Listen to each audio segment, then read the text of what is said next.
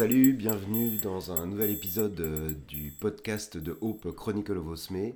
On est ensemble euh, pour 15 minutes, euh, comme d'habitude, en une seule prise, sans montage. Je suis toujours avec Christophe. Et oui, bonjour. Alors la dernière fois, on a parlé de, des maisons, euh, des, des maisons que vous allez incarner, que chaque joueur va incarner.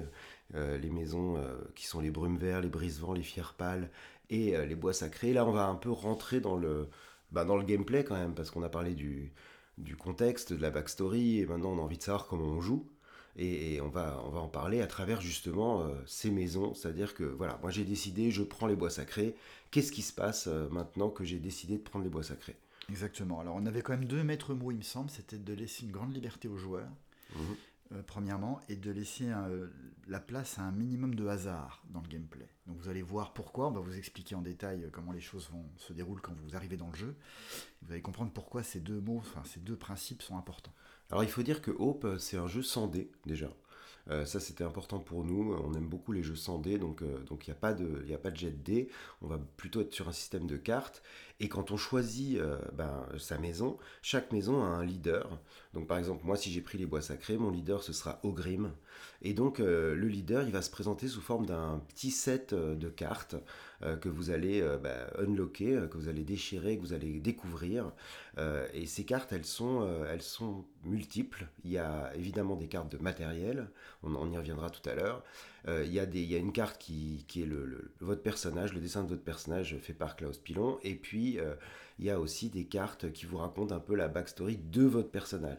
Votre personnage, à l'intérieur de la maison, c'est le leader, mais il a une personnalité, il a, il a un caractère, il a un passé. euh, et donc, c'est à résumer. Il y a un truc important aussi, Christophe, je pense qu'on peut faire une micro-incise c'est aussi de dire qu'on a essayé de faire un jeu où il n'y a pas des tonnes de textes. C'est-à-dire que souvent, on était un peu gêné dans les, dans les dungeon crawlers par des intros hyper longues, par des backstories hyper longues, avec beaucoup de choses à lire. On est soit dans notre coin, soit euh, bah, finalement on n'attend qu'une chose, c'est de jouer. Et on s'est quand même imposé des, presque des nombres de mots. C'est-à-dire que on ne dira pas qu'il y a le Seigneur des Anneaux qui est écrit euh, dans, dans Hope. Non. C'est- tout le contraire. dans la, la taille des cartes nous limitait en fait tout simplement.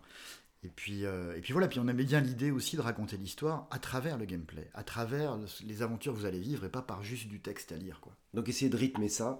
Donc vous avez cette petite carte de backstory et, euh, et vous avez aussi des cartes de compétences. On y reviendra, mais en fait chaque personnage a des compétences qui lui sont propres, qui sont symbolisées par des petites cartes de compétences euh, que vous allez avoir. Chaque, chaque personnage en a 5 et puis il peut en rajouter 5 qui sont des cartes communes, qui sont des compétences de base, courir, se soigner, euh, franchir des obstacles, etc. Donc on a, on a tout- toutes ces petites cartes et puis on a un plateau de joueurs qui sera un beau plateau. euh, euh, pour les, les connaisseurs double layer, c'est-à-dire où on pourra glisser des choses.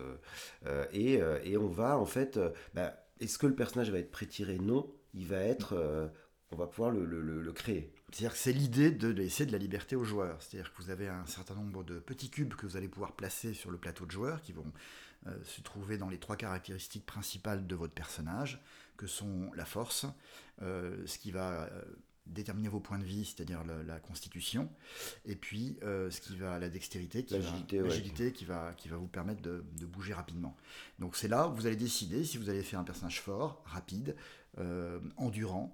Euh, ça sera à votre discrétion et entièrement la vôtre. Et évidemment, donc ces cubes vont, vous allez pouvoir progresser, puisque à chaque fois, donc il y a des, vous allez gagner des XP, euh, pas que en combattant d'ailleurs, mais en faisant différentes actions, soigner par exemple, euh, sortir quelqu'un du coma, etc., permet de, de- de gagner des XP. Et, euh, et à chaque nouveau niveau, vous allez pouvoir rajouter un cube dans une caractéristique de votre choix. Donc, ouais. Non, je te coupe. Non, parce que je me dis, là tu viens de dire un truc quand même très important qu'on n'a pas du tout dit pour l'instant par rapport au gameplay, c'est qu'on peut mourir dans Hope. Oui.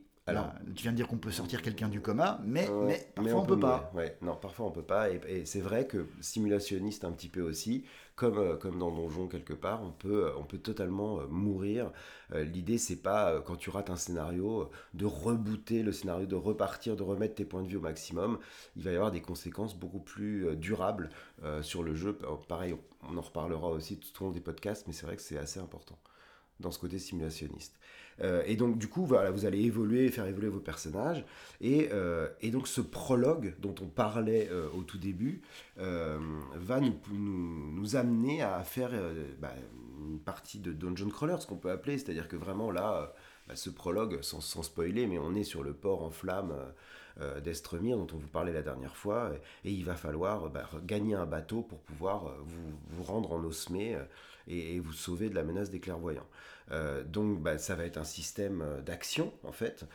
chaque personnage va avoir un nombre d'actions à faire et on va pouvoir aussi modifier un peu ses caractéristiques pour, euh, bah, pour évoluer. C'est-à-dire que vous allez pouvoir euh, esquiver, parader. Alors la, parade, bah, ça va être beaucoup plus sur la force, l'esquive sur l'agilité.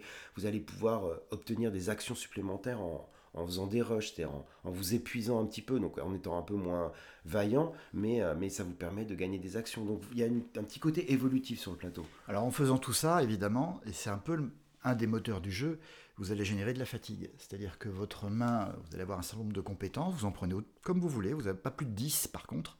Ça sera à votre choix, vous pouvez prendre que 3 cartes compétences, vous pouvez en prendre 9. Le problème c'est que chaque fois que vous en utilisez une, vous, pouvez, euh, vous allez devoir mettre dans votre main une, voire deux cartes fatigue selon l'effort qui est, qui est produit. Et évidemment très vite, euh, si vous avez votre main qui est pleine de cartes fatigue, vous ne pourrez plus jouer les cartes compétences, puisque vous allez les perdre. Donc ça c'est le moteur du jeu, on va dire. Ouais, c'est même, c'est vraiment le moteur le plus important. C'est ce qui fait qu'il y a de la stratégie, que vous devez planifier euh, un peu vos actions et qui va rendre, j'espère, l'aventure palpitante. Et alors, là, tu, touches un truc important, c'est à nouveau dans la liberté qu'on laisse aux joueurs. Vous n'allez pas partir avec vos 10 cartes compétences en main euh, à l'aventure. Vous allez choisir les compétences que vous emmenez, sachant que vous avez une possibilité d'avoir une main de 10 cartes et qu'à n'importe quel moment du jeu, vous ne pouvez pas avoir plus de 10 cartes en main, c'est-à-dire les cartes compétences plus les cartes fatigue.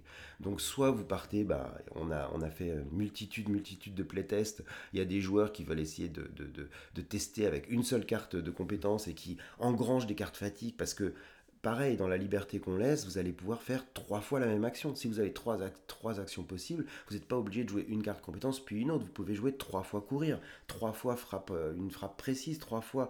Et du coup, vous allez générer de la fatigue qui va remplir votre main. Il y a d'autres joueurs qui prennent le contraire, qui prennent neuf cartes compétences et puis qui bah, très vite vont remplir leur main et, euh, et vont, vont, perdre leur, leur carte compétence puisque quand vous posez une carte compétence sur le plateau et que vous n'avez pas la possibilité de la reprendre parce qu'elle a généré de la fatigue et rempli votre main, et ben du coup vous perdez cette carte. Alors euh, il faut quand même préciser qu'il y a évidemment des actions où on peut se reposer et perdre ses cartes fatigue et mm. vider petit à petit sa main. Il y a des personnages qui permettent de soulager euh, de la fatigue d'autres personnages, des personnages soigneurs, des personnages de soutien. Quoi. Ça, ça, me fait penser, euh, Christophe, que dans la manière dont on a pensé le jeu, on a aussi essayé d'être simple dans les mécaniques. C'est-à-dire d'avoir une, une, possibilité d'expliquer le jeu assez rapidement euh, et de ne pas avoir de trop grosse complexité avec trop de paramètres.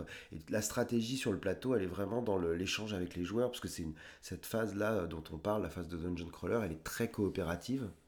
Euh, donc, euh, donc c'est plus cet échange-là qui va mm. compter que de se dire euh, je fais bouger tel paramètre, je, je, jette 12 dés, etc. On aimerait que ce soit un jeu facile à appréhender mais complexe à maîtriser. C'est là où c'est intéressant parce que d'apporter une forme de richesse dans le gameplay, ça, ça nous, ça nous tient beaucoup à cœur, il me semble. Ouais, complètement. Et, alors, donc, donc c'est, si je continue sur les personnages, donc chaque, personnage va être représenté par une figurine. Et alors là, on, l'a vu un peu dans les, dans les premières discussions qu'on a sur les forums, on a des figurines qui font 20 mm. C'est-à-dire pour les, amateurs de, figurines, euh, on est souvent bah, sur ces jeux de figurines, sur des figurines de 30, 32, euh, voire plus. Euh, et, nous, on a pris le parti pris de prendre des petites figurines. Pourquoi? Parce que qui dit petite figurine dit petite case, qui dit petite case dit petit plateau. Et, et une des volontés qu'on avait, c'était d'avoir un jeu pas trop compliqué à sortir, qui ne nécessite pas un espace de dingue à sortir. Et donc on a essayé de, ramasser ça, euh, et, les, petites figurines permettaient ça d'une part, et quand tu parles de réalisme et de narration, ça permettait aussi d'avoir des, bah, des monstres euh, à grosse taille. Un rapport d'échelle intéressant qui, euh, quand on est face à un monstre gigantesque, il est vraiment gigantesque. quoi. Et, ça, et, ça, et, on peut quand même le mettre dans la boîte. Parce que c'est vrai que souvent on voit sur les Kickstarter des, des boîtes supplémentaires pour rajouter les figurines. On, ouais, on voudrait encore une fois essayer d'avoir un, et puis on trouvait ça assez chouette, ça nous rappelait, euh, comment ça s'appelait, les Atlantiques, c'est ça? Oui, alors ça, ça c'est pour les vieux, hein. Ceux Mais on est vieux, alors on, on, assume. ceux qui ont joué quand ils avaient 10 ans avec des petits soldats qui étaient les, petits soldats Airfix ou Atlantique, c'était la marque qui fabriquait euh, ça, qui étaient vraiment des toutes petits. voilà, il y, avait, il y avait la Deuxième Guerre mondiale, c'était thématisé, et on avait envie de retrouver cet esprit de petite figurine. Euh. Petite Madeleine de Proust. Exactement. Alors il faut signaler quand même, et ça a été un gros débat au départ du jeu, c'était de se dire est-ce qu'on fait des cases carrées ou des hexagones? Oui. Et euh, ça, c'était important. On en a beaucoup discuté, on a beaucoup hésité. Il y a les pour et les contre. il, y a, les pour hexagones. Alors, il y a une. On, on essaye quand même de justifier les choses, hein, parce qu'on n'a pas choisi les cases carrées. Donc là, les pro hexagones vont être là. putain, non, des cases carrées. Mais euh, non, on a pris des cases carrées pour, entre autres, une raison importante c'est qu'il y a un quadrillage, euh, il y a des coordonnées en fait sur les maps euh, et, ça, donc du coup, on, le faisait quand même beaucoup plus facilement avec des cases carrées euh, qui vont avoir une importance cruciale dans chaque scénario, puisque dans chaque scénario, il va y avoir une mécanique de, tirage de coordonnées qui va faire popper des choses, apparaître des, monstres, des pièges, euh, des événements, etc. L'idée de rendre vivant le scénario tout en préservant un peu la surprise des joueurs, c'est-à-dire que vous n'aurez pas le, set déjà prêt dans, je pense à Gloomhaven, mais on adore Gloomhaven et Frosthaven, hein, mais euh, je pense au cahier où dès le départ on voit à peu près ce qui nous attend, alors que nous on aimait bien garder une surprise pour les joueurs et qu'ils découvrent au fur et à mesure via ces fameuses coordonnées qu'il leur arrive quelque chose d'imprévu. Ouais. Alors sachant que du coup on on n'est pas sur un, empilement de tuiles euh, quand vous arrivez, en fait c'est euh, la map elle, est, elle existe, elle est entière. C'est un, un, grand cahier d'exploration un cahier à spirale comme on dirait, mais un grand cahier que vous allez ouvrir à la page du scénario et euh, sur laquelle, euh, sur la page de droite, vous aurez une map. donc du coup, ce que ça nous permet aussi, les petites figurines, c'est que c'est une map de 200 cases et qui est dessinée par Klaus. Mmh. Euh, vue, donc vue aérienne, mais du coup avec vraiment une immersion parce qu'il y a le détail, c'est pas, euh, bah, c'est pas juste un terrain, euh, sol, herbe, neige, machin, c'est vraiment une, une map. un vrai décor en fait. C'est un vrai décor dense, fouillé, avec beaucoup de choses à faire dedans.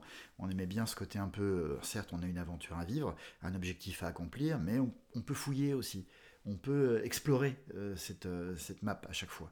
Et puis on aimait bien l'idée que ce soit facile à sortir, facile à installer. et puis c'est un livre, un livre dont on ouvre les pages et on découvre au fur et à mesure les différents scénarios.